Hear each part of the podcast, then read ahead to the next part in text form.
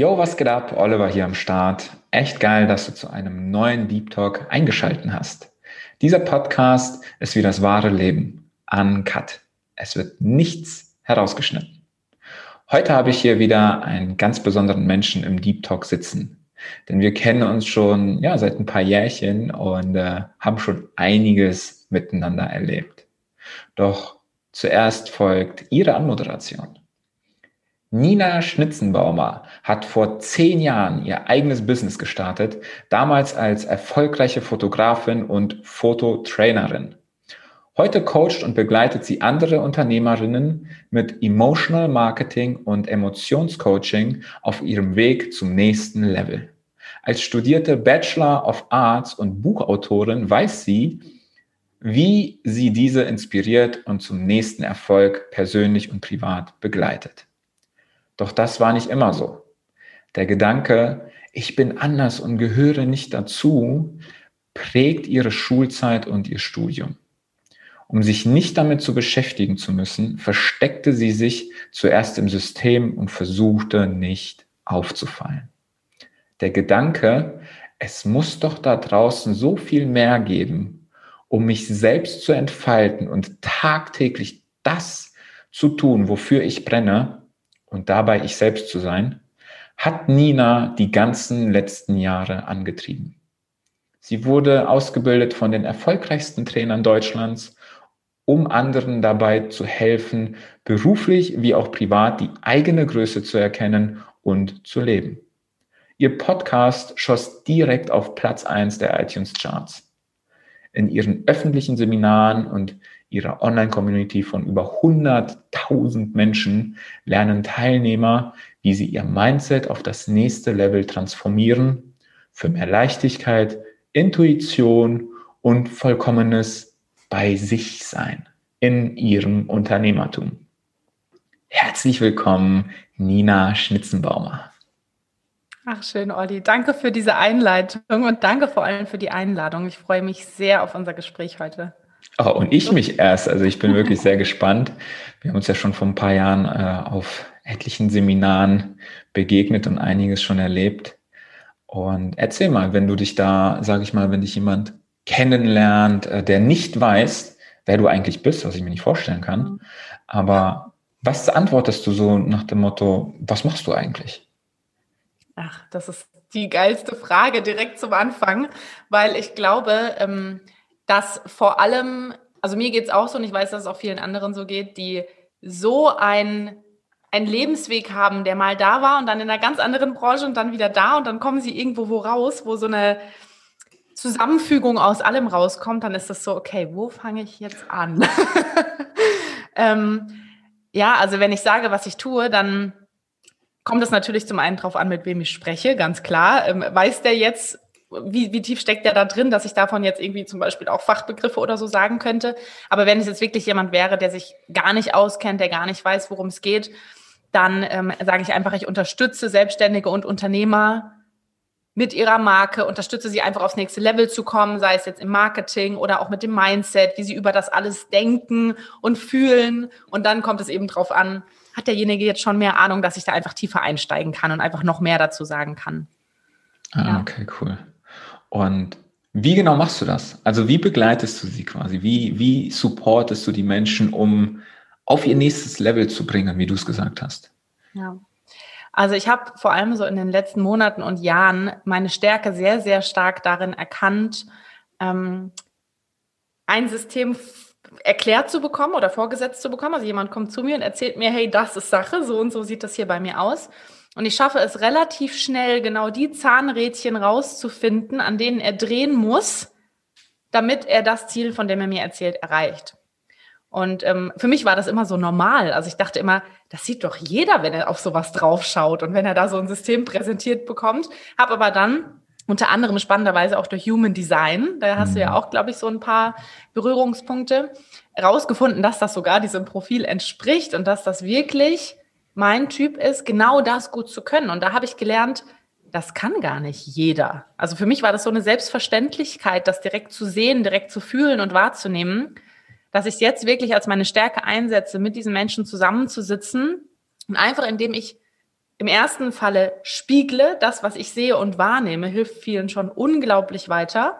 Und im nächsten Schritt natürlich zu sagen, okay, jetzt wo wir rausgefunden haben, welche Zahnrädchen genau das sind, dann noch zu überlegen, okay, wie können wir das jetzt zum Beispiel im Marketing und in der Kundenerreichung einsetzen?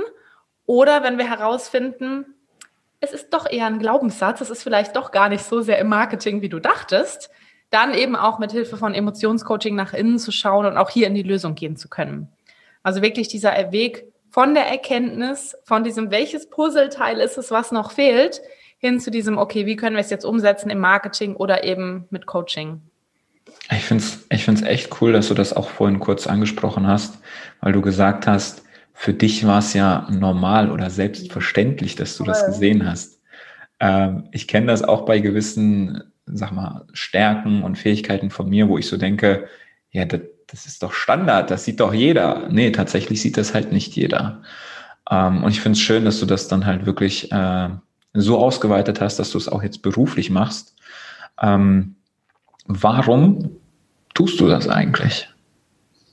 Ja, sehr geile Frage. Das Warum. Das Warum ist, ähm, also bei mir, so wie, wie ich glaube auch bei vielen, sehr, sehr, sehr persönlich.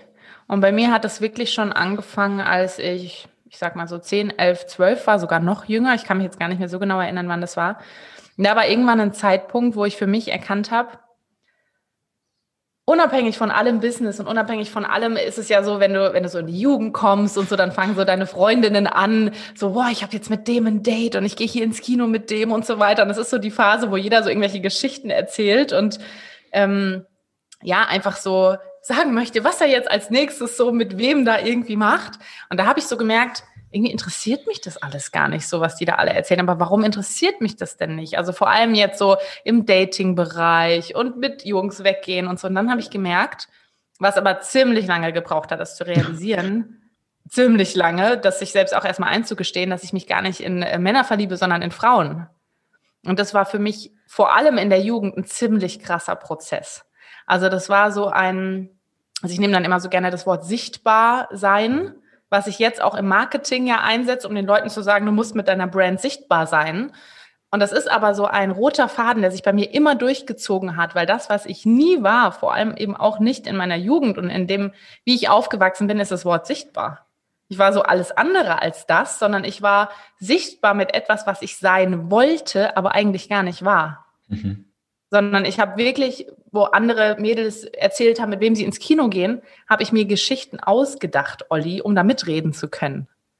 Warum? Warum ich mir das ausgedacht habe? Mhm. War es dir unangenehm oder ähm, war das bevor du dich quasi nach in der Öffentlichkeit geoutet hast oder? Genau, das war alles davor. Mhm. Also da wusste das noch keiner und ich ähm, ich weiß nicht, wo das herkam, aber irgendwie Glaubenssätze setzen sich ja irgendwann, wo wir manchmal gar nicht wissen, wo die herkommen. Dachte ich, wenn ich das erzähle, kann ich gleich alles aufgeben. So, dann ist das, das war so verknüpft für mich mit so einem krassen Schmerz. Dieses, das darf niemand wissen. Warum auch immer, ich weiß es gar nicht. Ähm, war da einfach so eine Verknüpfung da, dass ich wirklich angefangen habe, mir Geschichten auszudenken. Und ich, ich weiß nicht, ob du das noch kennst. In unserer Zeit gab es ja früher, mal, früher diese Briefbücher, die Mädels immer geschrieben haben. Vielleicht hast du das so. so Jungs haben das, glaube ich, nicht so gemacht. Aber die Mädels, ich kenne diese Freundschaftsbücher. Ja, genau. So, ja, sowas hatte ich auch. Sowas hatte ich auch. Ja. das war wie so, also Olli, das war aber so in der fünften Klasse. Das war wie so ein, wie so ein Tagebuch. Mhm. Nur du hast es mit der besten Freundin geteilt. Also wir haben immer einen Tag was reingeschrieben abends und dann haben wir es der anderen gegeben und dann hat die wieder einen Tag dieses Tagebuch geführt. Okay, nee, sowas hatte ich nicht. Nee, sowas ja. nicht. Okay, also cool. wir haben damals wie so geteilte Tagebücher. Dann hattest du das immer so mit deinen drei besten Freundinnen, gab es so drei Bücher und die hast du immer hin und her gegeben. Also okay. halt und dann kann ich heute noch, und jetzt mittlerweile kann ich drüber schmunzeln, aber eigentlich ist es schon traurig, wenn ich so in die Zeit zurückdenke, kann ich heute noch nachlesen, dass da drin steht, ja, ähm, ich finde jetzt den und den total toll und frag den mal nach einem Kinodate und ich bin total verliebt in den. Und es war wie so ein Entschluss. Ich bin jetzt einfach verliebt in den, weil dann habe ich eine Geschichte zu erzählen. So. Und dann kannst du da nachlesen. Du blätterst zwei Seiten, zwei Tage später steht da, ah, Kinodate ist nichts geworden, dann bin ich jetzt halt in den und den verliebt. Krass. Wirklich. Wo, wo ich jetzt denke, wie krass ich einfach nur mir irgendeine Geschichte überlegt habe von, ja gut, dann ist es jetzt halt der und der, um irgendwas zu erzählen zu haben und da was reinschreiben zu können, damit ich mitsprechen kann, weil sie mir ja auch sowas reinschreibt.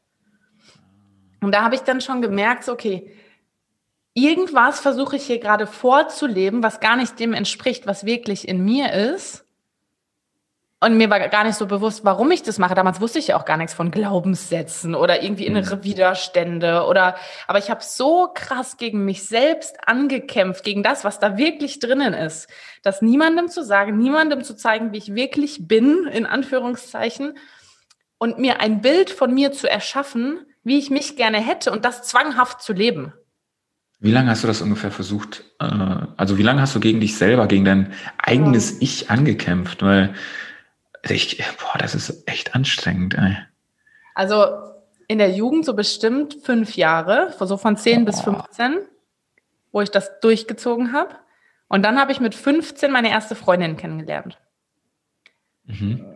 Konnte mir das auch gar nicht eingestehen, dass da überhaupt irgendwie mal das Wort Freundin rauskommt. Am Anfang haben wir es so deklariert als beste Freundin und aber irgendwie habe ich so gespürt, irgendwie ist das anders als eine beste Freundschaft. Ich wusste aber auch nicht, weil ich hatte ja überhaupt keine Erfahrungswerte. Ne? Also das war ja so, ich hatte niemand, mit dem ich darüber sprechen konnte, niemanden, den ich kannte, dem es auch so ging, weil ich ja auch nicht drüber gesprochen habe, dann kann ich mhm. ja auch gar niemanden kennen. Ähm, Wussten es deine Eltern auch nicht, ne? Zu dem Zeitpunkt überhaupt nicht. Mhm. Und dann habe ich diese Beziehung, und, und es dreht sich alles um das Thema sichtbar machen, ne? Dann habe ich diese Beziehung ein komplettes Jahr verheimlicht. Boah.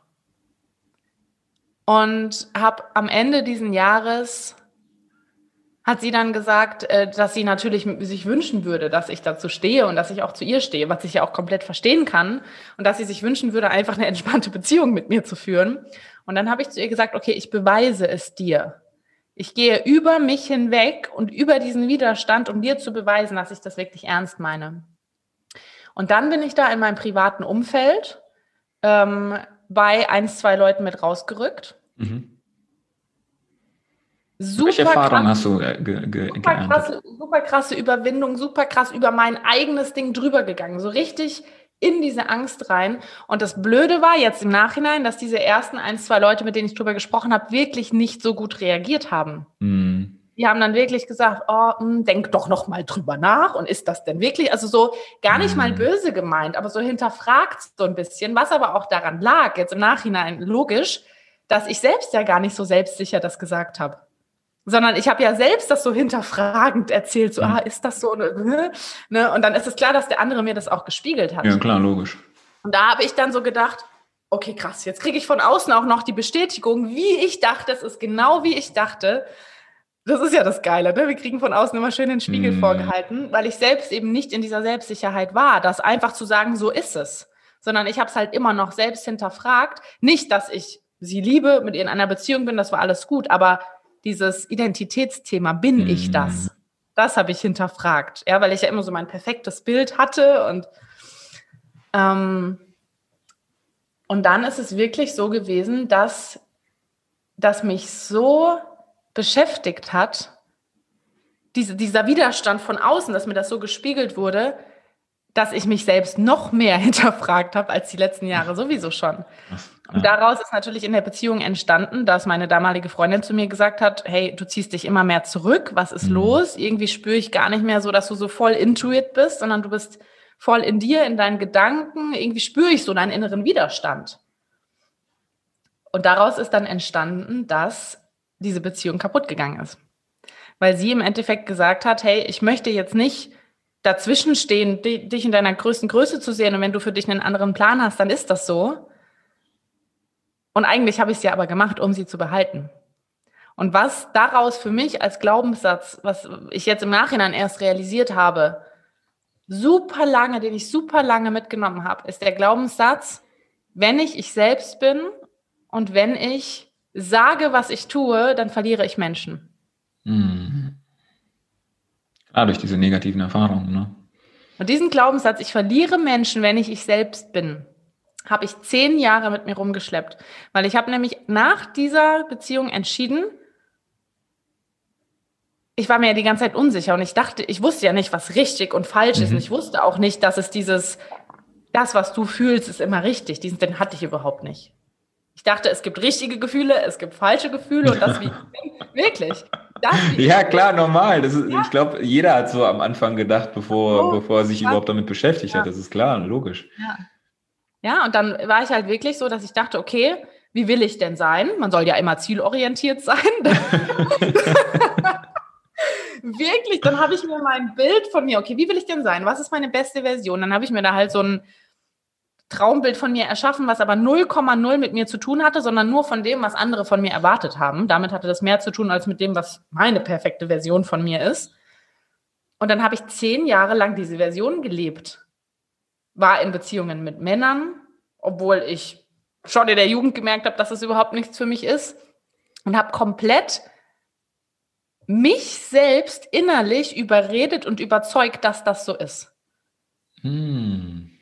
Das heißt, ich habe mir auch selbst die Beweise geliefert und Be Beweise gesucht, dass das so ist.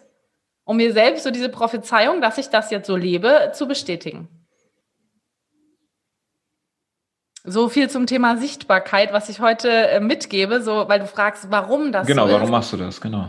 Ich habe einfach mein gesamtes Leben nicht dieses Selbst gelebt, wovon ich anderen heute sage, wie wichtig es ist und wie wichtig es ist, so intuitiv auf dich zu hören und auf dein Gefühl, was jetzt in diesem Moment für dich richtig ist und für keinen anderen, weil das einfach genau meine Lebensgeschichte ist und weil ich es so lange eben jahrelang, jahrzehntelang ähm, mhm.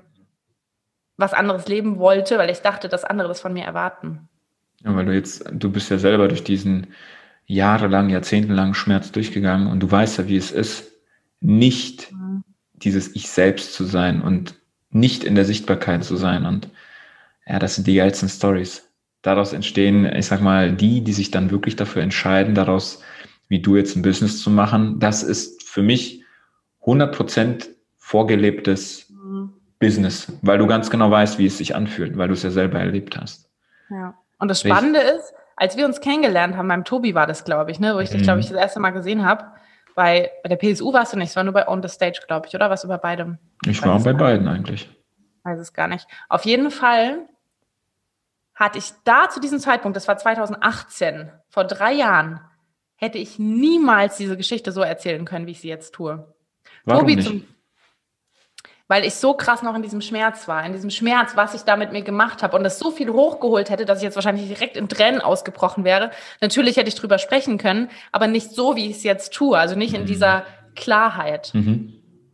Ja, ne, und nicht in diesem, ich möchte es an andere weitergeben, weil ich da noch so mitten in meinem eigenen Thema selbst drin war. War sie mehr noch, aus der Trauer damals? Genau, dann hätte ich total aus der Trauer, hätte ich noch irgendwie diese Geschichte erzählt, aber eben nicht aus dieser Stärke, was ich daraus für Learnings für mich und für andere mitnehmen kann und möchte. Ja, und daraus hast du jetzt ein Herzensbusiness kreiert. Ja, ja, und das ist auch, glaube ich, das, warum, wenn andere vor mir sitzen und mir ihre Geschichte erzählen, warum ich so schnell spüre, ob das stimmt oder nicht. Und ich spüre ziemlich schnell, entspricht das gerade deinem Kern oder machst du dir gerade was vor? Oder ist da vielleicht ein Glaubenssatz, dass es eigentlich deinem Kern entspricht, du denkst aber nur, es entspricht nicht deinem Kern? Ja, weil ich einfach genau weiß, wie ist es, jeden Stage davon zu fühlen und gegen deinen eigenen Glaubenssatz irgendwie zu kämpfen. Ja. Klar, weil du alles selber durchgelebt hast. Hm. Und wie bist du quasi, hol uns mal in die Vergangenheit, wie, wie bist du dann äh, von, von der Fotografin oder Fototrainerin, wieso sage ich immer Trainer, Trainerin, jedes Mal, Fototrainerin jetzt zum, äh, zu, zum Business Coach und Emotionscoach. Äh, was war da auf deinem Lebensweg passiert? Ähm, also ich habe mir ja von Anfang an relativ schnell schon eine Community aufgebaut, ohne dass ich es eigentlich wollte, sondern ich habe eigentlich nur meine Bilder gezeigt auf Facebook damals. Und es ist so aus der Freude und Leichtigkeit, ach ja, hier sind meine Bilder, schaut sie euch an, hier ist ein Einblick hinter die Kulissen. Also ich habe schon immer so auf meiner Seite mitgenommen, aber aus der Freude heraus. So hobbymäßig halt, ne? Ja. Mhm. Und auch als ich dann den ein oder anderen Kunden schon hatte, wirklich dann auch gewerblich und so, habe ich auch das geteilt, wenn die Kunden damit einverstanden waren. Und habe dann gemerkt, 100 Leute auf der Fanpage, 500 Leute, 1000. Ich so, okay, krass, interessieren sich schon viele Leute so für das, was ich da mache anscheinend und wollen da zugucken. Und irgendwann habe ich gemerkt, dass von dieser Seite nicht nur Fotoanfragen kommen für Bilder, sondern dass über Social Media plötzlich auch andere Fotografen mich angeschrieben haben und gesagt haben, Nina, du bist so gut, wir wollen von dir lernen.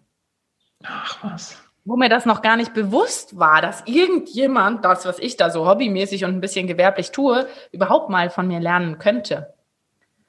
Und das war so der Punkt, wo ich dachte, naja gut, ich habe in der Schule schon immer gerne Vorträge gegeben, so, also ich könnte ja mal so einen Seminarraum buchen und den Leuten, die da mich jetzt fragen, halt einfach Bescheid sagen. Ne, also das sollte eigentlich wie so, wir machen mal einen Workshop und gucken mal, wie es läuft. Und dann habe ich einfach in meinem äh, Kaff, sag ich mal, wo ich hier wohne. Also es ist wirklich nicht groß, sondern ich habe wirklich geguckt, was für Hotels gibt's, was für Möglichkeiten habe ich. Und dann habe ich ein ganz kleines Waldhotel gefunden, die wirklich, glaube ich, irgendwie sechs Zimmer haben oder zehn oder so, also gar nicht so groß und einen ganz klitzekleinen süßen Seminarraum und ich dachte, ach, das passt, machen wir da mal so eine kleine, so eine kleine Tagung. Und habe einfach diesen Menschen, die mich da angeschrieben haben, die Fotografen, habe ich einfach Bescheid gesagt und habe gesagt, du, ich habe jetzt dann einen Raum gebucht, hättest du da und da Zeit und habe das halt so per Privatnachricht einfach mit denen abgesprochen.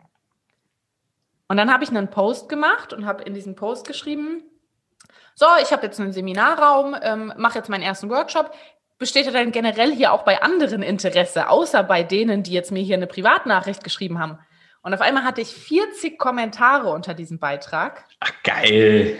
Von Leuten, die alle geschrieben haben, ach ja, da würde ich auch mit, oh ja, da würde ich auch mal kommen, oh ja. Und ich so, okay, das habe ich nicht erwartet. Ich habe direkt zehn Anmeldungen für diesen Workshop gehabt und dachte mir so, okay, wenn der innerhalb von einer Stunde jetzt so viele Nachrichten kommen, dann muss ich das jetzt auch durchziehen. Und dann habe ich wirklich diesen Raum gebucht. Und ich kann dir jetzt sagen, ich glaube, es war 2013, wo mein erster Workshop stattgefunden hat. Weiß ich noch, im Juni, glaube ich, für 45 Euro. also vom Preis her auch so irgendwas halt einfach mal gesagt. Keine Klar, Ahnung. weil du ja auch keine Erfahrung, du wusstest ja auch ja, nichts. Ne? Also einfach Ahnung. mal starten, aber auch nicht umsonst. Klar, logisch. Ja, dann habe ich das, oder nee, ich glaube 49 Euro. Entschuldigung, ich habe 4 oh, Euro. Oh, 49. ja, ja aber trotzdem, ne, das ist. Und, ja.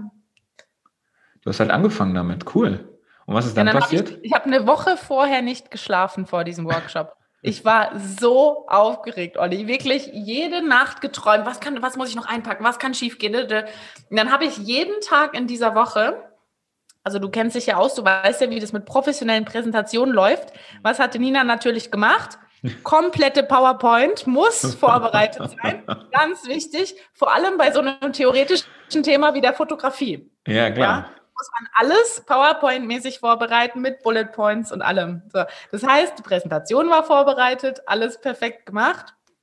Und das Geile ist, mein Denken war ja, du musst alles, was du jemals gelernt hast, in diesen einen Tag bringen. Das, das heißt, ist der Klassiker. Ey, das, das heißt, ist... Olli, Olli, ich gebe dir die besten.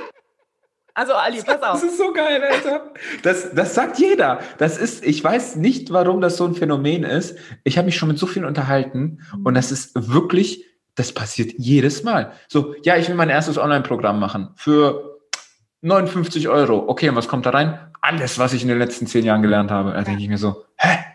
Warum? Ja. ja.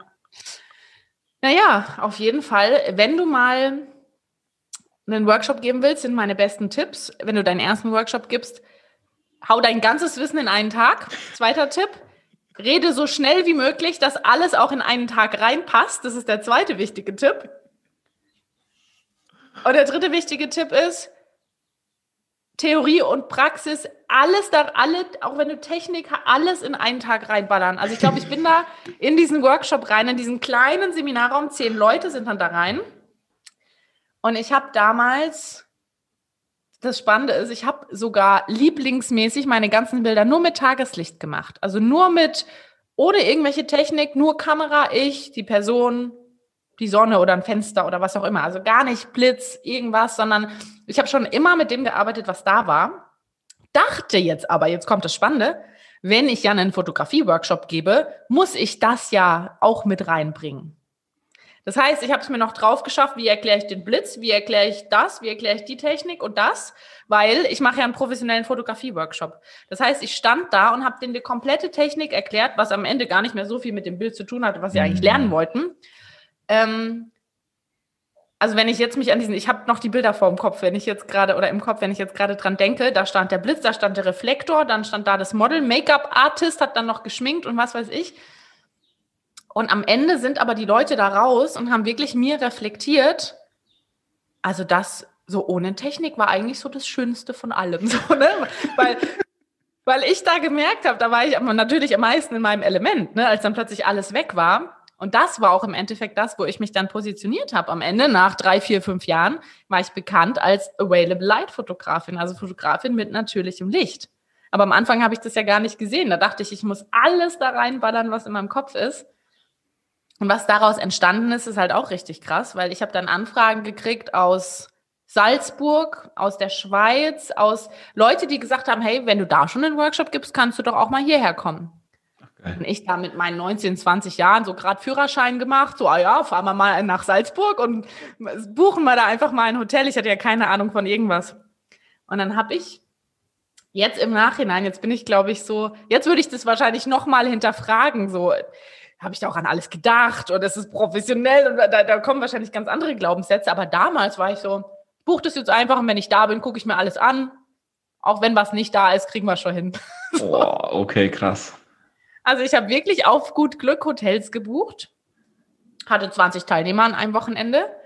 Und was daraus entstanden ist, ich bin drei Jahre lang jedes Wochenende in einer anderen Stadt gewesen. Deutschland, Österreich, Schweiz, habe über 200 Workshops gegeben in der Fotografie. Jedes Wochenende 20 Teilnehmer. Und das Krasse ist, um es, jetzt wieder auf die emotionale, in der emotionalen Sicht so ein bisschen zu beschreiben, ich habe komplett intuitiv immer fotografiert. Und als ich dann aber gemerkt habe, da sind Menschen, die kommen in meinen Workshop, die wollen ja wissen, was ich da tue. Das heißt, ich habe mein eigenes Gefühl und meine Intuition in Schritte gepackt, um den Leuten zu erklären, wie ist denn die Strategie, wie du in dieses Gefühl kommst. Bei den Leuten war das geil, weil da kam dann das entsprechende Bild raus. Was es aber mit mir gemacht hat, ist, dass es mir auf lange Sicht das Gefühl auch ein bisschen rausgenommen hat, weil ich ja dann so sehr im Kopf war und immer erklären musste, was ich tue. Das heißt, ich bin sogar weg von meinem Gefühl gegangen und hin zu diesem, ah, ich muss mir direkt wieder überlegen, was ich tue, weil sonst kann ich es nächstes Mal nicht erklären. Weg vom Herzen rein in die Ratio. Was für meine Workshops geil war zum Erklären, mhm. weil ich dadurch, also die Leute haben gesagt, so geil, wie ich das erklärt habe, haben sie es noch nie gehört, weil sie bei jedem Workshop immer waren und ganz viele gesagt haben, ja, mach's halt mal nach Gefühl so irgendwie. Mhm. Und in einem Workshop, wo Leute halt irgendwie wissen wollen, wie soll ich denn das jetzt machen, ist natürlich schwer, wenn du jetzt nur sagst, mach's halt mal irgendwie nach Gefühl, wenn das Gefühl noch nicht da ist. Das heißt, ich habe die Leute auch hin zu ihrem Gefühl gebracht, indem ich ihnen mein Gefühl aufgeschlüsselt habe, Schritt für Schritt.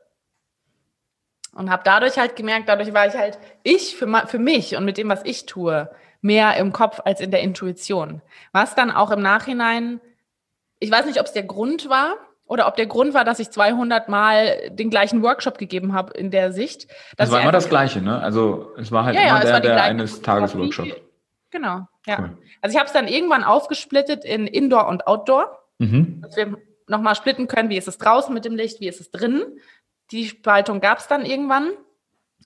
Ähm, aber ansonsten war es von der Fotografie her und wie ich arbeite, waren relativ viele Teile ähnlich. Und ich habe so gefühlt, ich weiß jetzt nicht, ob ich sagen kann, alle, aber 80 Prozent der Fotografen, die es in Deutschland, Österreich, Schweiz gibt, waren irgendwie gefühlt mal bei einem Workshop Krass. von mir. Das finde ich halt auch total spannend. Und ähm, dann war irgendwann der Punkt, weil du jetzt gefragt hast, woher kam dieser Switch? Genau. Erstens habe ich Nachfragen bekommen von Selbstständigen, vor allem von Fotografen, dass sie gesagt haben, das ist ja alles gut und schön, dass wir jetzt fotografieren können, aber wir können es nicht vermarkten. Ah. Jetzt können wir geile Bilder machen. Ja, und jetzt? Wie kriege ich jetzt damit Kunden? Ja, wie verkaufe das heißt, ich mich, ne? Wie vermarkte Dann kam schon wieder diese nächste Nachfrage. Wie vermarkte ich mich? Wie baue ich mir denn diese Community auf, wie du es gemacht hast, um quasi das Gleiche machen können wie du? Auf deren Art und Weise dann halt, ne? Ja, genau. Also sie wollten quasi im Marketing natürlich die Schritte, mhm. sag jetzt mal, orientiere dich an den Menschen, die da sind, wo du hin möchtest, im mhm. Schritte von Nachmachen, aber natürlich auf ihre eigene Art mit den eigenen Bildern und so. Und da habe ich dann das eine oder andere Personal Coaching gegeben, auch Marketingunterstützung. Also es war immer so an der Nachfrage gewachsen sozusagen. Und so war es dann auch, dass ich irgendwann gemerkt habe, es ist schön, dass sie jetzt das Marketingwissen haben, aber es gibt Menschen, die setzen nicht um. Warum?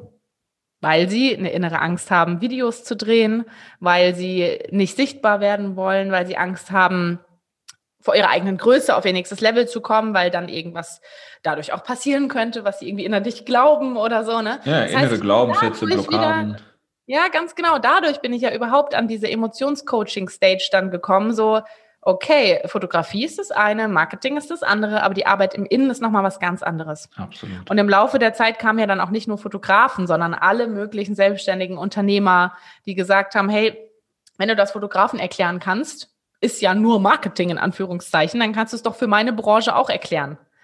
Und Branchenübergreifend halt. Ja, und dann habe ich das eben ausgeweitet in ähm, eben diese Marketing- und Emotionscoaching-Unterstützung für Unternehmer generell, die einfach selbstständig sind, selbst eine Personal Brand sind, mit der sie wachsen wollen und die einfach zu unterstützen. Ja, das ist jetzt auch so der aktuelle Stand, was daraus so erwachsen ist und wer weiß, was daraus noch entsteht. Aus ein paar Fotos, äh, ich poste ein paar Fotos bei Facebook, eine Seite entstanden, dann Nachfrage, Angebot, Workshop, dann daraus wieder Nachfrage. Also das ist auch sehr, sehr clever zu gucken, okay, natürlich könntest du dir jetzt irgendein Produkt, online, offline, Seminar äh, ausdenken und einfach versuchen zu vermarkten und zu verkaufen, aber wer sagt denn, dass da überhaupt eine Nachfrage da ist?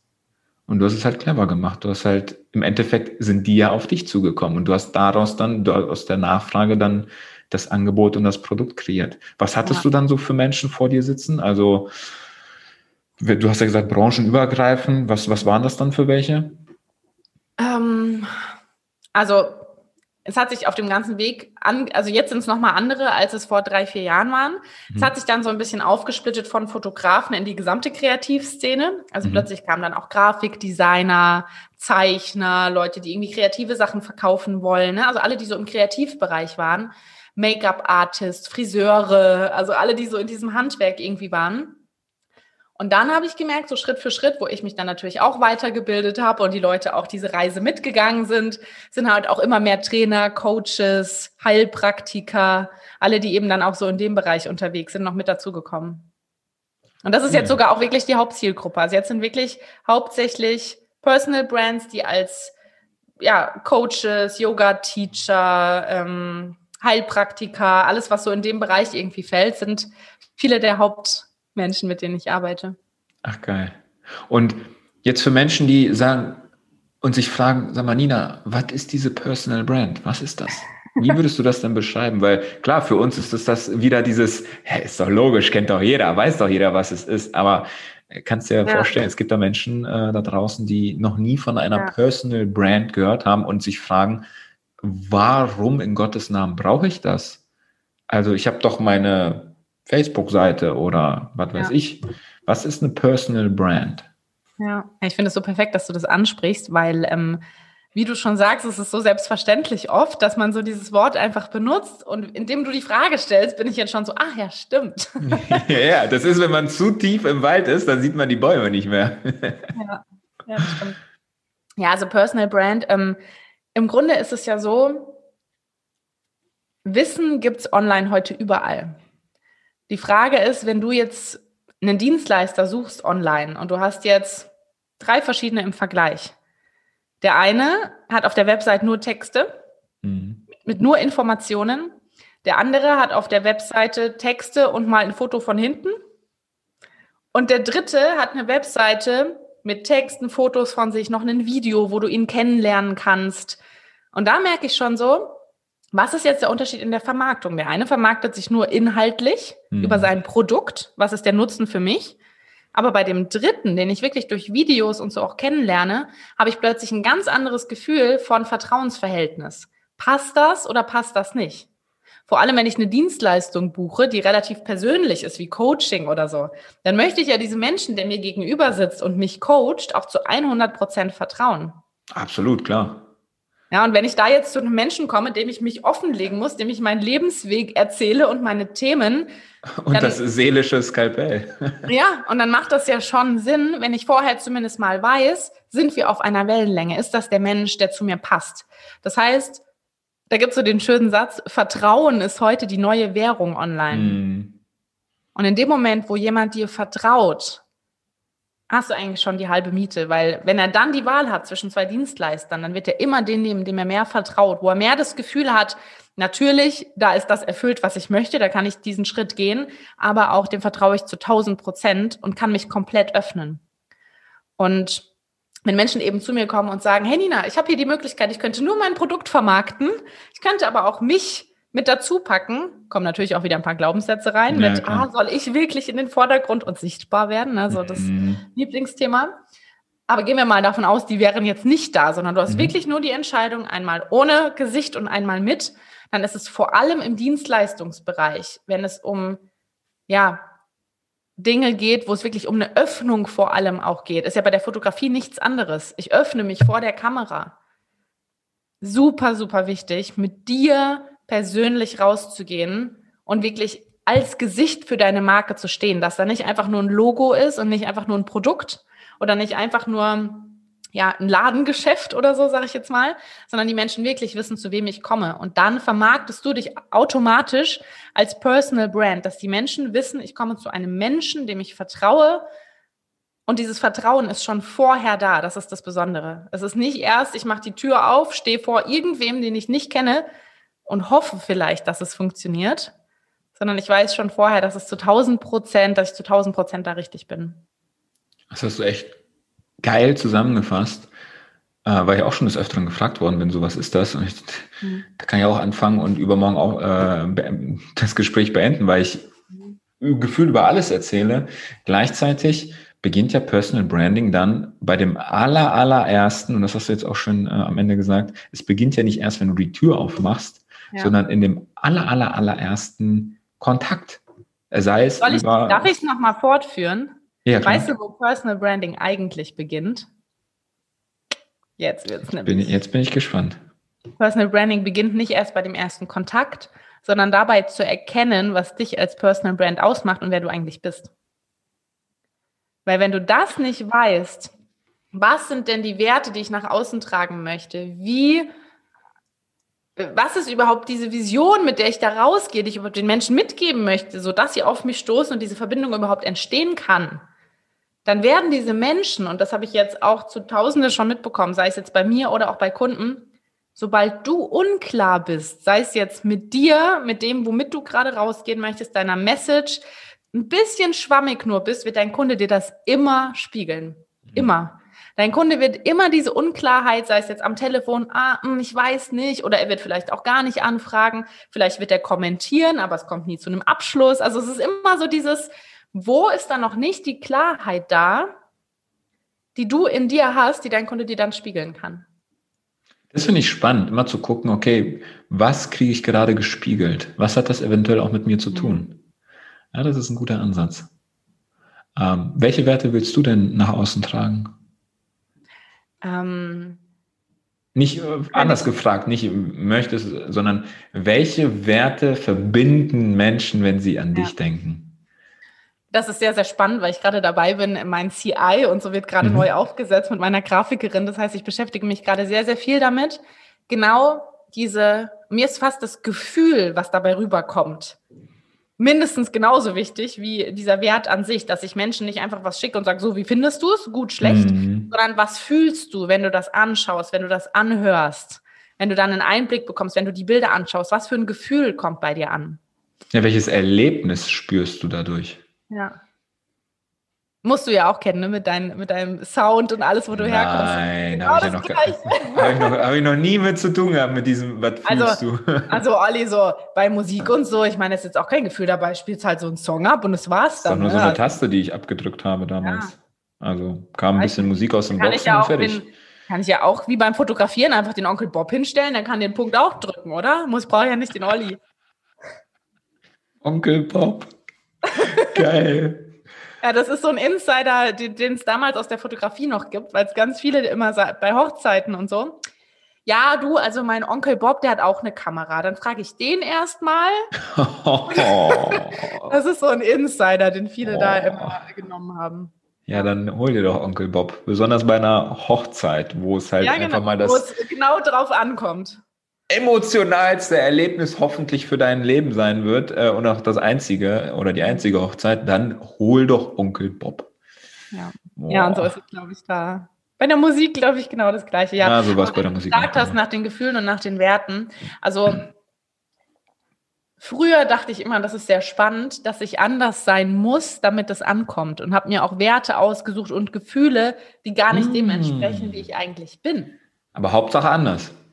Ja, Hauptsache, weil du andere haben ja immer das, ne? So, ja. wenn du lange Haare hast, willst du kurze, wenn du Locken hast, willst du glatt. Und so war es halt da auch so, boah, ich bewundere diese Menschen so sehr, so soll meine Marke sein. Ja, also immer so geguckt, wie soll es denn sein, anstatt mal zu gucken, was ist denn da?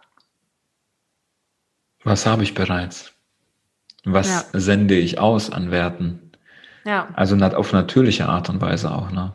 Ja, genau. Und da habe ich dann wirklich mal angefangen, nicht in meinem Kopf zu suchen, wo, was hätte ich denn gerne, sondern auch mal wirklich meine Traumkunden, die ich schon hatte, mit denen ich schon gearbeitet habe, zu fragen, was welches Gefühl verbindest du mit mir?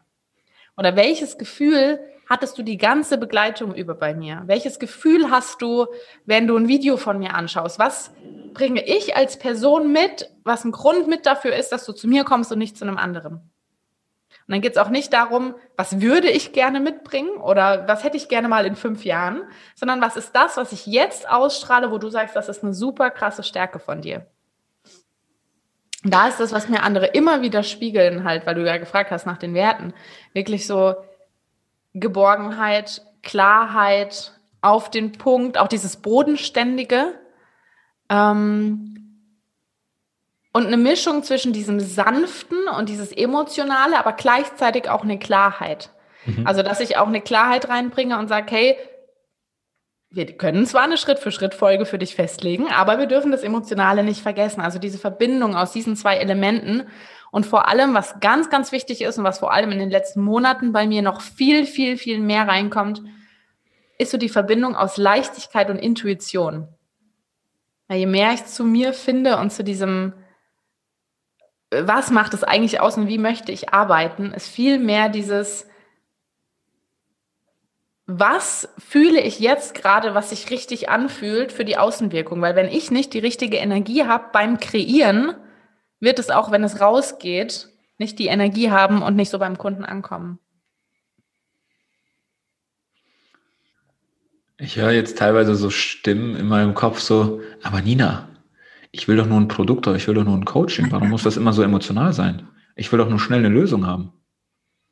Gebe ich dir auch komplett recht. Die Frage ist, an welchem Punkt du stehst. Mhm. Also die Frage ist, also meine Erfahrung ist, dass ganz viele so anfangen, ich ja auch. Und ich sage auch nicht, dass das nicht bis zu einem gewissen Punkt funktioniert. Du kannst laufendes Business, wenn du die richtigen Strategien hast, kannst du dir dein laufendes Business zum Unternehmertum mit Mitarbeit, kannst du dir alles aufbauen. Die Frage ist, was ist dann?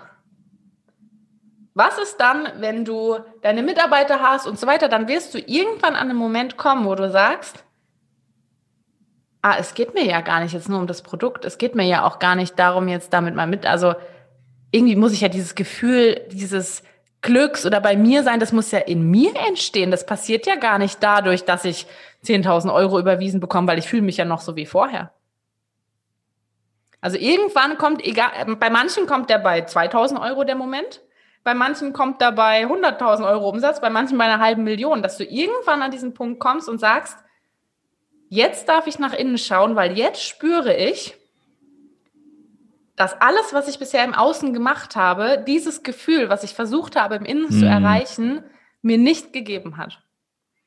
Weil dann kommt der Moment, wo du realisierst, es geht um das Tun wo du einmal erlebt hast, dass alleine das Ergebnis, was es dir gebracht hat, dir nicht dieses Gefühl gegeben hat, weil du dann wahrscheinlich merkst, ah ja, und jetzt? Jetzt habe ich dieses Ergebnis, ja, und jetzt brauche ich irgendwie ein neues Ziel. Also dann, an dem Punkt stand ich selbst auch schon mal. Deswegen kann ich so darüber sprechen, dass ich so einem Ziel nachgehechtet bin. Welches dachte, war das? Das ist es. Bitte? Welches Ziel hast du nachgehechtet? Ähm, schon seit Anfang meiner Fotografie dachte ich, ich würde es lieben, mir eine große Altbauwohnung zu holen, wo ich Seminare, Fotografie, Coaching, alles in einem Komplex sozusagen vereinen kann. Dann können Leute dahin kommen. Ich, ich, ich schlafe da auch, ich habe da auch mein Zuhause, aber in einem anderen Bereich und so. Dann arbeitet da noch eine Mitarbeiterin und so voll perfekt. Und dachte aber, oh, bis ich das habe, ja, so 10, 15 Jahre locker. Mhm. 2017 hatte ich das. Ach, 2017 bin ich in meine eigene Altbauwohnung alleine mit 160 Quadratmetern eingezogen und kann mich an diesen Abend erinnern, wo ich wusste, am Montag fängt eine Mitarbeiterin hier an. Ich sitze in 160 Quadratmetern. Alles läuft gerade geil. Du hast gerade dein Buch auf den Markt gebracht. Alles ist perfekt. Du hast die geilsten Freunde. In der Familie ist alles perfekt. Und ich sitze da und fange an zu heulen. Aber nicht weil, gerührt, nicht, weil ich gerührt war, sondern hm. weil ich. Was ist dir da, was für eine Erkenntnis hattest du in dem Moment? Was, was für ein Gefühl hattest du in dem Moment? ein Gefühl von verloren sein, weil mir das Ziel weggefallen ist. Weil du es erreicht hast und nach dem Motto, ja. was ist jetzt? Ja, ich saß da und habe wirklich so, jetzt kann ich es eigentlich auch lassen. Da, wo es eigentlich erst losging, hatte ich das Gefühl, ja, jetzt kann ich eigentlich aufhören.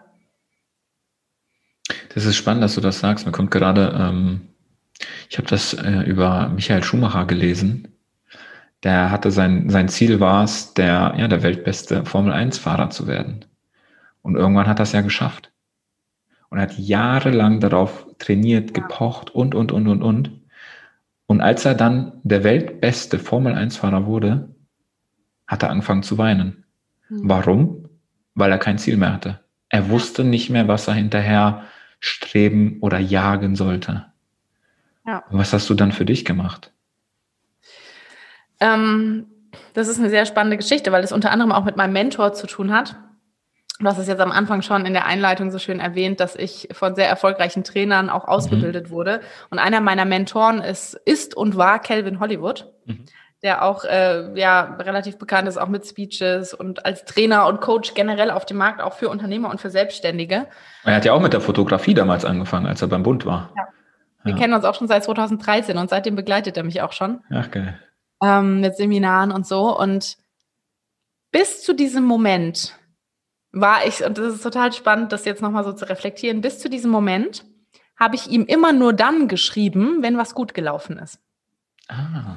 Ich habe ihm immer nur geschrieben, so, hey, ja, ich habe gerade diesen Erfolg oder diesen Abschluss, ne? Und er hat mir immer mal wieder Tipps gegeben auf meinem Weg, aber ich konnte mir nie eingestehen und konnte ihm nie schreiben, wenn mal was scheiße war. Dann habe ich ihm am liebsten gar nicht geschrieben, ja, um mir das mhm. selbst nicht so einzugestehen. Und das war der erste Moment, wo ich dachte, wenn ich jetzt meinen Freunden schreibe, die halten mich wahrscheinlich für verrückt, weil die sagen, Nina, du hast doch gerade, du bist doch gerade in deine geilste Wohnung eingezogen und so. Weiß ich nicht, ob die das verstehen würden. Also habe ich mir selbst eingeredet. Wahrscheinlich hätten sie es verstanden. Aber ich dachte, das kannst du keinem erzählen. Du hast dir gerade alles erfüllt, jeden Traum, und jetzt sitzt du hier und heulst. Und dann dachte ich, boah, nee, dann kannst du mit keinem drüber sprechen, das kannst du jetzt keinem sagen, nicht aussprechen. Und wieder dieses, oh Gott, ich darf nicht sichtbar sein mit dem, was ist, ne? Und da dachte ich dann, jetzt hast du eh alles verloren, fühlt sich so lost. Jetzt kannst du es auch Kelvin schreiben und ihm einfach sagen, jetzt ist vorbei. Und also wie so ein Auf, ich, ich gebe auf Post, ich mhm. weiß nicht mehr, was ich machen soll. Weil alles, was danach, es hat sich wirklich so verloren angefühlt, dass ich dachte, wenn er jetzt schlecht darauf reagiert, ja, pf, ist ja eh schon egal. Scheiß drauf, ist eh alles Kacke. Ja. Und das war der erste Moment in sechs oder sieben Jahren Mentorship von ihm, wo ich ihm eine lange Nachricht in WhatsApp, ich konnte auch keine Sprachnachricht aufnehmen, ich habe es ihm geschrieben, ähm, eine lange Nachricht geschrieben habe, wie ich mich gerade fühle, was gerade Sache ist und ähm, alles genauso, wie ich es dir gerade erzählt habe. Und man muss dazu wissen, dass Kelvin die Jahre davor auch schon wusste, dass ich gerne im Marketingbereich unterstützen würde und auch als mhm. Marketing-Speakerin auf den Markt gerne gehen würde. Aber er mich immer gebremst hat. Er hat schon im Jahr 2014 da habe ich, ich glaube, 1000 Euro Umsatz oder so gehabt oder 2000 mhm. Euro Umsatz so im Monat, hat er zu mir gesagt, und das war der härteste Satz, der mich so krass ausgebremst hat, Jetzt hat er bin gesagt. Ich gespannt also Nina, du hast vor anderthalb Jahren angefangen. Wenn du mal deine 15.000 im Monat verdienst, dann sprechen wir nochmal darüber, dass du mal Unternehmer coachst. Ah. Und ich direkt so, kann ich vergessen. Traum ist aus, 15, was sind denn 15.000? Ich kriege hier 20 Euro von der Oma Taschengeld. So. Also ganz anderes Leben, ganz anderes Mindset. Und für mich war das damit raus. Und ich hatte auch so ein bisschen eine innere Wut auf ihn. So, er sagt jetzt zu mir, ich darf das nicht machen. Auf der anderen Seite war da auch ein Teil, der ihm vertraut hat, weil er gesagt hat, irgendwas muss ja dahinter sein, dass er das sagt. Mhm. Und dann habe ich ihm an diesem Abend, wo ich da zwischen meinen Kartons gerade eingezogen da in der Wohnung sitze, diese Nachricht geschrieben habe. Ah, und gleich schließt sich der Kreis, Olli. Du wirst gleich, gleich ich schmunzeln. Ich bin gespannt. Ich bin du wirst gespannt. gleich schmunzeln, weil, weil sonst, wenn das nie nicht passiert wäre, dann hätten wir uns nie kennengelernt. Kann ich dir jetzt schon sagen. Wenn diese Geschichte nicht passiert wäre, dann würden wir heute nicht hier sitzen. Jetzt bin ich richtig gespannt. weil, jetzt pass auf ich wusste überhaupt nicht, wie Kelvin reagiert, weil der ist ja jetzt nicht so der emotionalste, ne? auch wie, wie er sich, sondern er ist ja eigentlich recht rational und hm. Tipps, er kommt vom Bund und so weiter. Kenn ich. Da dachte ich schon, mal gucken, wie er mir antwortet. Ob er jetzt sagt, ja, nimm dir Zeit für dich. Hätte ich nie erwartet, dass er sowas schreibt. Oder ob er schreibt, ähm, also ich wusste überhaupt nichts, wie er auf eine emotionale Nachricht reagiert. Und dann, Klar, weil du ihm vorher noch nie so eine emotionale Nachricht geschrieben hattest, ja. oder? Ja. Ja, noch nie. Mhm. Und dann kam das Unerwartetste vom Unerwartetsten zurück, was je hätte kommen können. Es kam zurück, gib mir fünf Minuten, dann mache ich mal was. Wenn du dein Go gibst, mache ich das. Ich wusste nicht, worum es geht. Ich so, hä, er will jetzt mein Go für irgendwas. Aber ich hatte ja nichts zu verlieren. Ich saß ja da und dachte, ja, keine Ahnung, was er jetzt machen will, ist mir auch gerade, soll er halt mal machen. Ja, weil das Vertrauen war ja auch zu ihm da, ne? Ja. Sagt er, gib mir fünf Minuten. Ich so, okay, do whatever you want, so nach dem Motto. ähm, und wie gesagt, ich hatte, muss ich dazu sagen, für diesen Moment, dass es gleich verständlich ist, ich hatte anderthalb Jahre vorher mir dieses Mikrofon gekauft, mhm. drei Podcast-Folgen aufgenommen und sie in den Papierkorb geschoben. Ah. Weil ich dachte, es ist scheiße, will keiner hören, ach, Marketing, oh, ich darf eh nicht, Kelvin sagt, ist nichts wert. So, also darf ich gerade nicht. So, mhm. ist, ich muss noch warten. Und dann, genau, dann ist dieser Moment, wo ich da sitze. Dann sagt er, warte mal kurz, äh, ich mach mal was. Dann sitze ich da und warte da auf dieses Handy, eine Minute rum, zwei Minuten rum, ich am Heulen, so, ne? Dritte Minute rum. Ich so, ja, okay, mal gucken, was jetzt kommt. Ja, da kommt nichts mehr. Ja. Nach fünf Minuten kommt wirklich eine Nachricht, in der stand, ich müsste die wirklich nochmal raussuchen, um sie genau im Wording nochmal zu haben. Da stand, also ich habe das jetzt alles organisiert, du bekommst jetzt eine Podcast-Landing-Page und wir machen deinen Podcast fertig. Ich hätte gerne am Freitag zehn fertige Podcast-Folgen von dir. Für deinen neuen Podcast, Titel und so weiter machst du alles fertig. Und nächste Woche am Mittwoch wird er gelauncht. Und wir hatten Montag. Wir hatten Montag. Zehn Tages Podcast, Alter. Wow. Aber, aber, guck mal, wie schlau das ist, was er gemacht hat. Er hat mir ein neues Ziel gegeben. Ja, klar. Und unten drunter stand noch, ich kann nicht mehr den genauen Wortlaut, aber mhm. ungefähr auf die Art, jetzt ist es soweit, der Markt braucht jetzt eine Frau. Ah, ja, absolut. Das hat er geschrieben, so in mir drin natürlich komplettes Emotionschaos. So gerade noch am Heulen, dann so, okay, krass, jetzt soll ich irgendwie einen Podcast aufnehmen, ist der bescheuert, aber irgendwie ist auch geil so. also ich wusste gar nicht, wie mir geschieht, aber es hat schon diese Motivation, die er damit bezweckt hat in dem Moment, was ich da gar nicht verstanden habe, warum er das jetzt macht, weil ich dachte, versteh mich doch mal, jetzt heul doch mal mit oder bemitleide mich oder irgendwas, aber nein, das war eigentlich das Geilste, was er hätte machen können, dass er sagt, jetzt ist der Zeitpunkt, dass dieser Podcast rausgeht und durch diesen Push von außen bis Mittwoch ist der draußen. Ich wusste auch gar nicht, warum der bis Mittwoch draußen sein soll. Oder ich wusste auch gar nicht, wie der diese Daten festlegt. Ich dachte nur, gut, er will am Freitag den Podcast von mir. Und ich wusste, dass ich die Tage danach, von Dienstag bis Donnerstag, gebucht war auf einem Festival an der Ostsee. Also keine Zeit hatte, groß was aufzunehmen, sondern mm. ich hatte diese drei Stunden an dem Montag und die oh. Abende im Hotel von Dienstag bis Donnerstag. Boah. Und dann habe ich, und das ist halt richtig krass, aus dieser Energie des Heulens und aus der Energie von seiner Nachricht, nach drei Stunden hatte ich ein fertiges Konzept, zehn fertige Folgen und drei schon fertig aufgenommen. Ach, geil. An dem Montag noch. An dem Montag. ich saß ja eh da und hatte nichts mehr zu verlieren. So. Und dann dachte ich halt, na gut, dann mache ich das halt jetzt. Ja. Und dann habe ich Dienstag, Mittwoch, Donnerstag auf der Buchung, wo ich war, mhm. habe ich mein Mikrofon mitgenommen und habe mich abends zurückgezogen und die restlichen Folgen noch gemacht.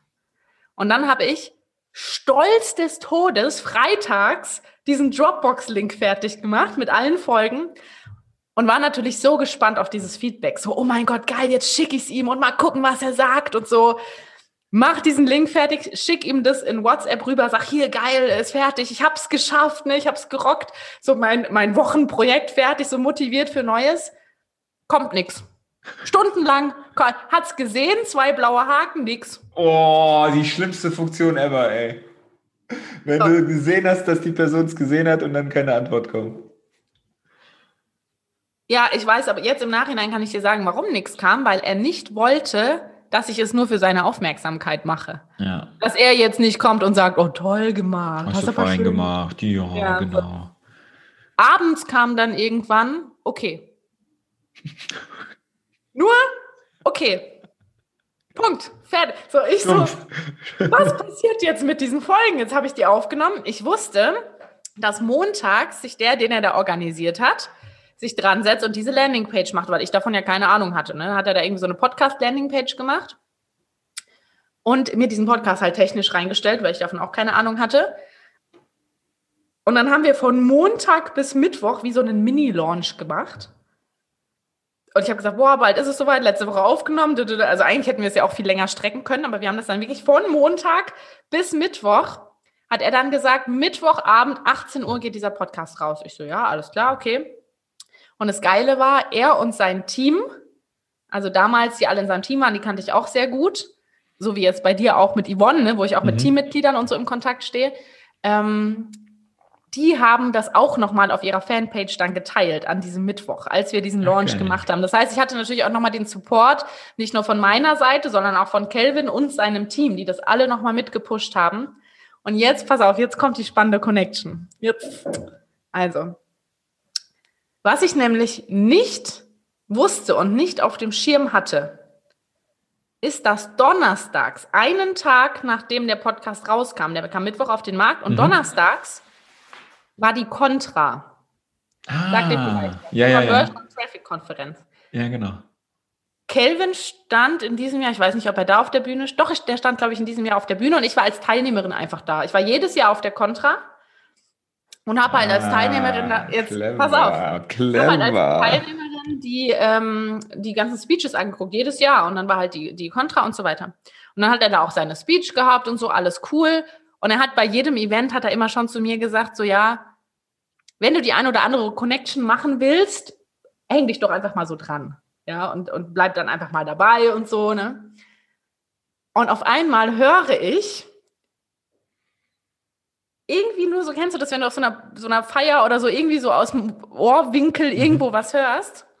Ruft irgendwo einer, boah, ich habe gehört, heute Abend zur Aftershow-Party soll ja auch dieser Tobi Beck kommen. der stand zwar nicht auf der Bühne, aber der ja. sollte zu dieser Und ich so, Tobi Beck, das ist doch der mit den Tieren. Ist ja total krass, ne? So voll abgefeiert und ähm, der ist ja voll blonde cool. Elvis. ja. Und ich wusste ja auch, dass Kelvin und Tobi ab und zu mal WhatsApp schreiben, sich irgendwie kennen und so. Und da dachte ich, vielleicht gibt es ja da so eine Option, ähm, Tobi mal Hallo zu sagen. So, wäre mhm. ja schon cool. So, und dann kam dieser legendäre Moment, an den ich mich heute noch erinnere, als wäre es gestern gewesen. Muss dran denken, eine Woche vorher, ich noch heulend in meinem Zimmer mit den ganzen. Emotionales Wrack quasi, ja. Ja. Und jetzt da auf der Contra. Ähm, Und das kannst du dir ungefähr so vorstellen, es gab eine große Halle und draußen wie so eine Terrasse. Mhm. Und auf dieser Terrasse standen überall so kleine Feuerchen. Also es war so richtig gemütlich gemacht. Und es war so Meet and Greet mit allen Speakern und halt noch den Teilnehmern, die dieses Premium VIT-Ticket da irgendwie hatten. So, und dann waren wir dann noch alle auf dieser Terrasse und es war voll schön. Und irgendwann sehe ich von weitem Ah nee, ich sitze mit Kelvin an einem Tisch, so fing es an. Und Kelvin sagt zu mir, auf welchem Platz ist denn dein Podcast gerade? Guck doch mal rein. So, so richtig provozierend nochmal so, ja, wir haben dich ja alle gepusht, guck mal rein.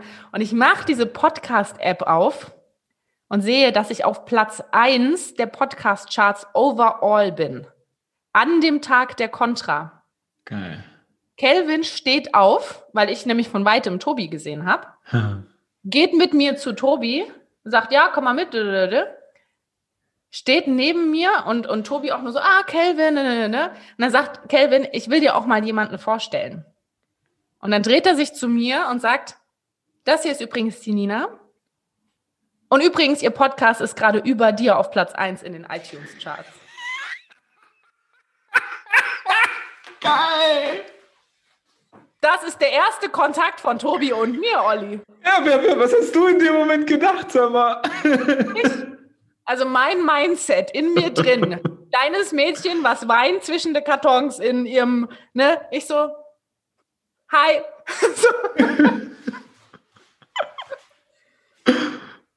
und Tobi natürlich sich zu mir gedreht, direkt so, ah, spannend, okay, krass, auf Platz 1 und so weiter. Und dann guckt er mich so an und sagt, und jetzt kommt ein sehr spannender Satz und sagt, ah, bist du die mit diesem emotionales Marketing und so da? Und ich so, ja, warum?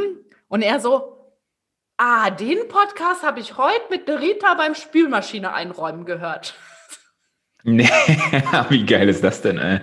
Und ich denke mir, der ist gestern erst rausgekommen und er checkt halt wahrscheinlich direkt ab, okay, wer ist da irgendwie so? Also er hatte diesen Podcast schon gehört zu diesem Zeitpunkt, wo Kelvin mich ihm vorgestellt hat. Geil.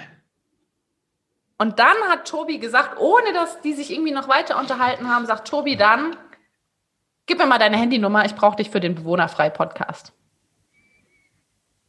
So fing das also alles an. Das war der Grund, warum ich überhaupt im Bewohnerfrei-Podcast bei Tobi war, wo er mich dann eingeladen hat zur Masterclass.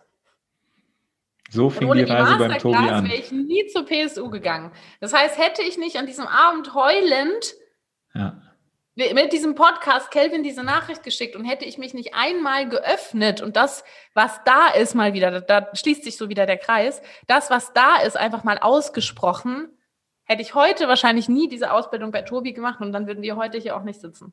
Hätten wir uns ja noch nie kennengelernt.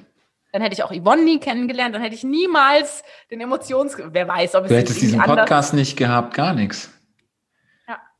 Krass. Alles nur, weil du aus dieser einen Situation, wo du vermeintlich, klar, in dem Moment warst du auch am Boden zerstört, definitiv. Emotional Wrack hin oder her, aber du warst äh, am Boden zerstört und hast dich scheiße gefühlt.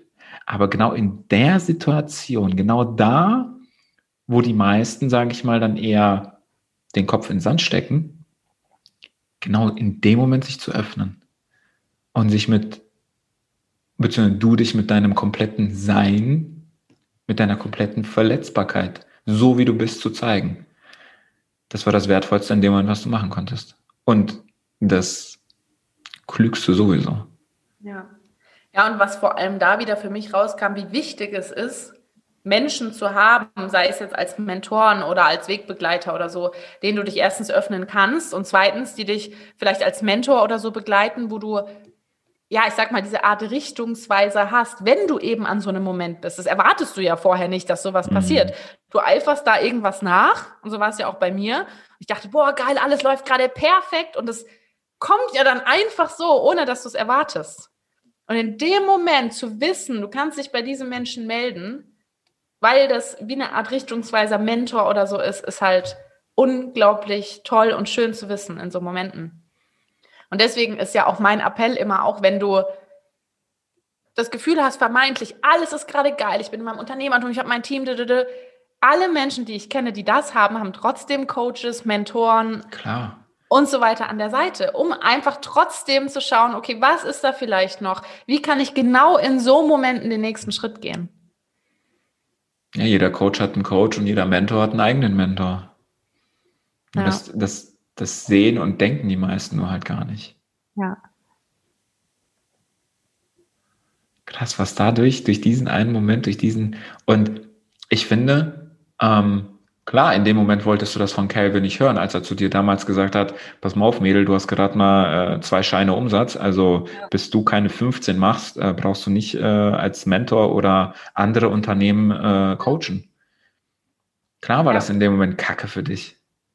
Gleichzeitig wiederum als jemand, der im Außen steht und dich beobachtet, so, das ist ja dasselbe, was du ja jetzt auch machst, was ich ja auch mache.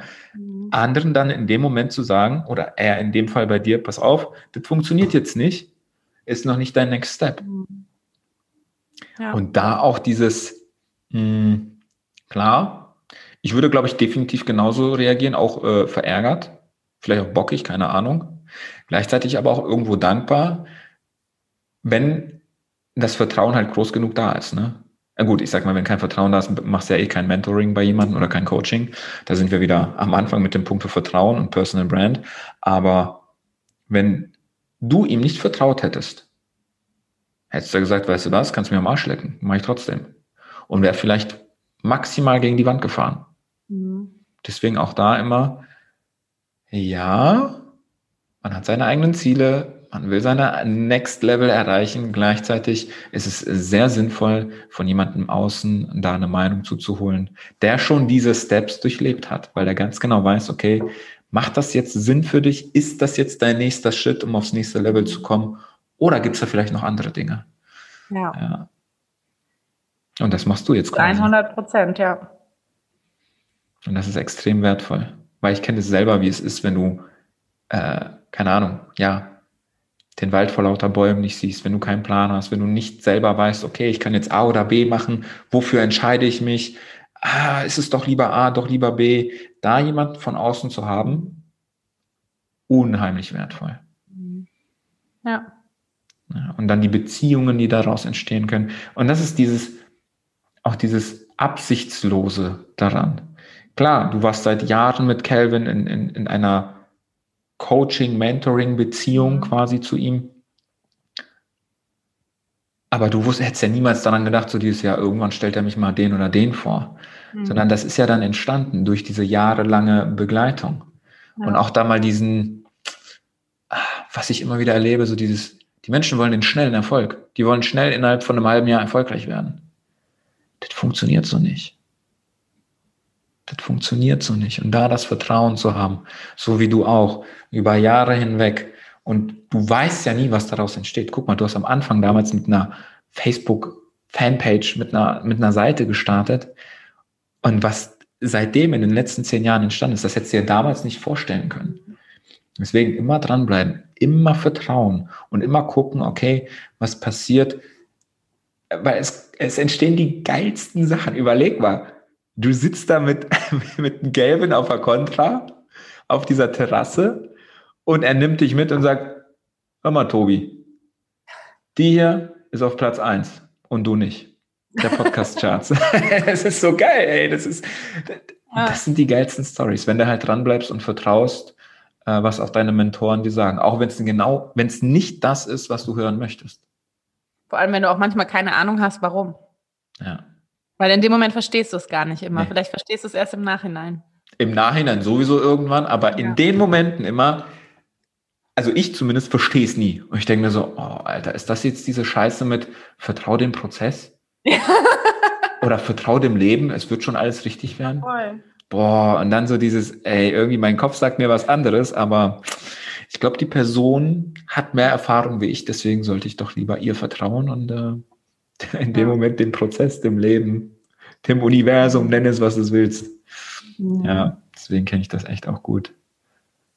Hm. Was, du hast vorhin auch gesprochen von ähm, ja, Emotional Coaching für, für Soul Business, für dein Soul Business. Beschreib das mal kurz. Was sind das für Menschen, ähm, die da zu dir kommen? Und was haben sie danach? Was bekommen sie bei dir? Ja, also jetzt aktuell wenn ich jetzt mal wirklich von meinen Soulmates im Soul-Business auch sprechen ähm, soll, sind das wirklich Menschen, die sich wirklich schon was aufgebaut haben, bei denen das auch läuft und denen auch alle anderen spiegeln, boah, das ist total cool, was du machst und guck doch mal deine Seite und geil und du hast das und das, die aber selbst in diesem Gefühl sind von, kann ich mir diesen Erfolg, den mir andere spiegeln, gerade glauben? Das ist wirklich die Hauptfrage, die sich viele stellen. Wie komme ich erstens in dieses Gefühl von unglaublichem Selbstwert und Glauben an das, was ich tue, was mir das Außen sogar schon spiegelt, aber mich selbst auch als diese Unternehmerin zu sehen, die im Außen eigentlich schon da ist. Und das Zweite ist das Thema, was ich sehr oft mitkriege, dass eben viele sehr oft im Kopf sind und weg von der Intuition, also weg von diesem, was fühlt sich denn jetzt gerade richtig an für mich? Die eben, wie ich es auch ganz lange war, in diesen Strategien drin und sagen, ah, das muss ich ja jetzt machen, weil das macht man ja so und dann läuft es ja weiter. Aber einfach mal zu fragen, was, was fühlt sich denn gerade gut an für dich?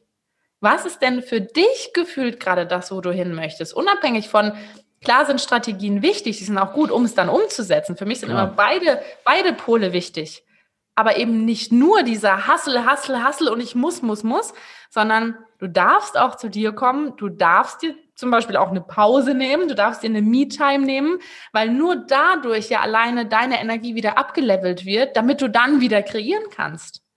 Und die Menschen da in diesem Prozess in der eigenen Arbeit mit sich, mit dem eigenen Mindset einfach zu begleiten, sei es jetzt mit dem Glauben an sich und das, was sie da tun, oder eben ähm, einfach für sich einzustehen und rein wieder in dieses Fühlen, in diese Intuition wieder zurückzukommen.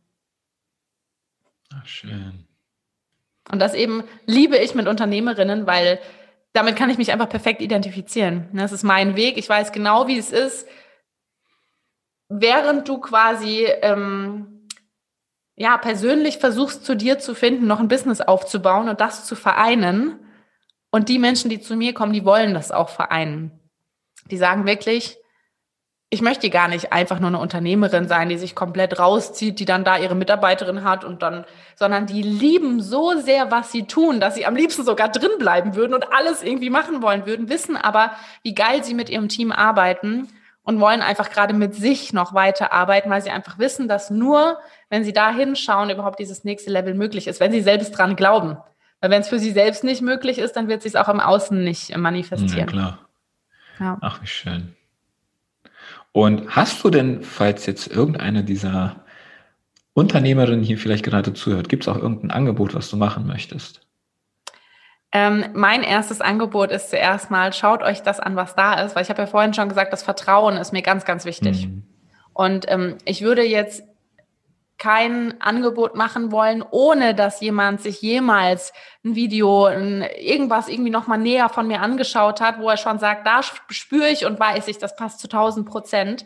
Deswegen würde ich jetzt am allerliebsten auf meine Seiten verweisen, auf mein Instagram-Profil, mhm. wo es jeden Tag Videos gibt, wo es Einblicke gibt und wenn dann jemand von denen, die jetzt zuhört, wirklich sagt, sowohl im Podcast habe ich die Connection gespürt mit dem Olli und der Nina, wo ich dazu gehört habe, aber auch, wenn ich sie in Videos sehe und ich spüre einfach, dass das der Weg ist, dann einfach eine Nachricht schreiben, Privatnachricht, E-Mail und dann gehen wir da einfach gerne ins Telefonat. Ach, sehr, sehr gerne. Ich packe die ganzen Links und äh, Instagram, alles, was du verlinkt haben möchtest, packe ich dann in die Show Notes, ja. sodass dann jeder auf dich zukommen kann. Genau. Und es gibt natürlich, was ich noch dazu sagen kann, auf meiner Webseite, also wer sich da noch, noch mehr ähm, in das Thema vielleicht ein bisschen einlesen möchte, habe ich auch ein E-Book geschrieben. Ähm, das kann man sich runterladen, wenn man einfach auf meine Website geht. Also das heißt Emotional Business Code, wo es genau ah. darum geht, wirklich ähm, Emotionen und Marketing zu vereinen im eigenen Business. Und da kann man sich sehr gerne dieses E-Book noch runterladen, um da so ein bisschen inhaltsmäßig auch noch ein bisschen näher reinzuschnuppern, ja. Ach cool. Ja, dann verlinke ich das gerne auch äh, in die Show Notes. Nina, bevor wir jetzt zum Ende kommen, möchte ich auch mit dir durch die Quick and Dirty Runde gehen. Oh, ich bin gespannt. Die kenne ich. Ich glaube, ich habe die schon ein, zwei Mal gehört, aber ich weiß nicht, was mich erwartet. du, äh, abwarten, mal gucken. Als allererstes, wo möchtest du unbedingt mal Sex haben? Oh. Oh, ähm,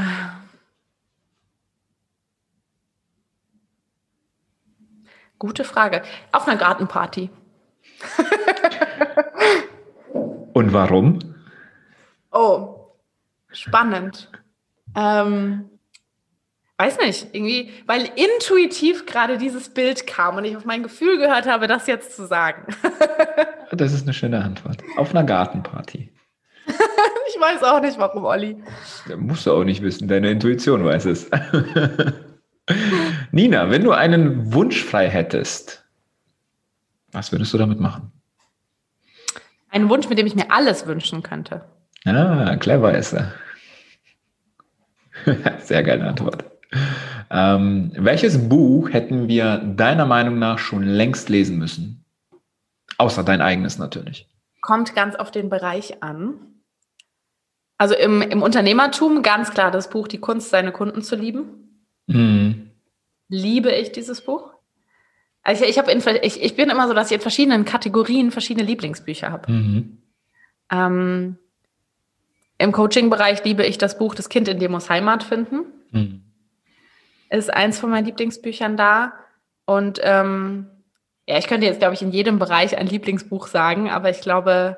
So für die persönliche Entwicklung, so fürs, ohne jetzt Coaching, ohne Business, so für Menschen, die damit nichts zu tun haben, so so ein Live. Ja, also, also, wenn man da gar, gar, nichts mit zu tun hat, dann von einer sehr, sehr guten Freundin von mir, von der Dana Schwand, das Buch You Are Made for More. Das, hm. Äh, das ist ein sehr, sehr schönes Buch, vor allem wenn man einsteigt, zu erfahren, wie hängt das alles zusammen, wie passiert das in Beziehungen, Kommunikation, was hat das mit mir zu tun, was im Außen passiert und da einfach einen Einblick zu kriegen. Mega schönes Buch und vor allem super locker und bodenständig geschrieben. Ach cool. Ja, packe ich auch in die Show Notes. Ina, du bist in zehn Jahren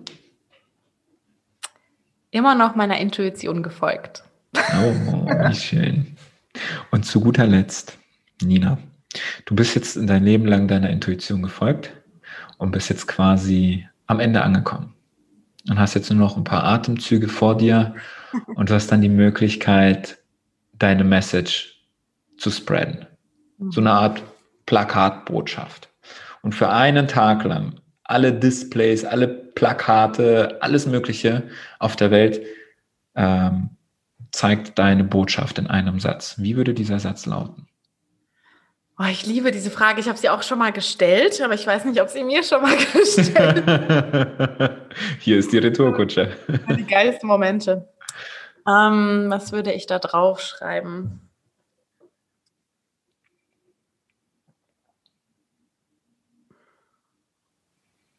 Ich muss gerade noch den Satz formulieren. Ich weiß schon, in welche Richtung er geht.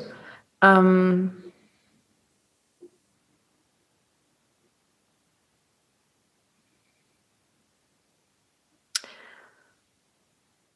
Ja, also es, es, würde so in die Richtung gehen, erst wenn du für dich selbst sichtbar bist und weißt, wer du wirklich bist, kannst du im Außen wahrhaftig sichtbar sein. Oh, der ist schön. Also egal, ob es dabei um deine Brand geht oder persönlich mhm. auch habe ich in beidem die Erfahrung gemacht, dass der da reinpasst.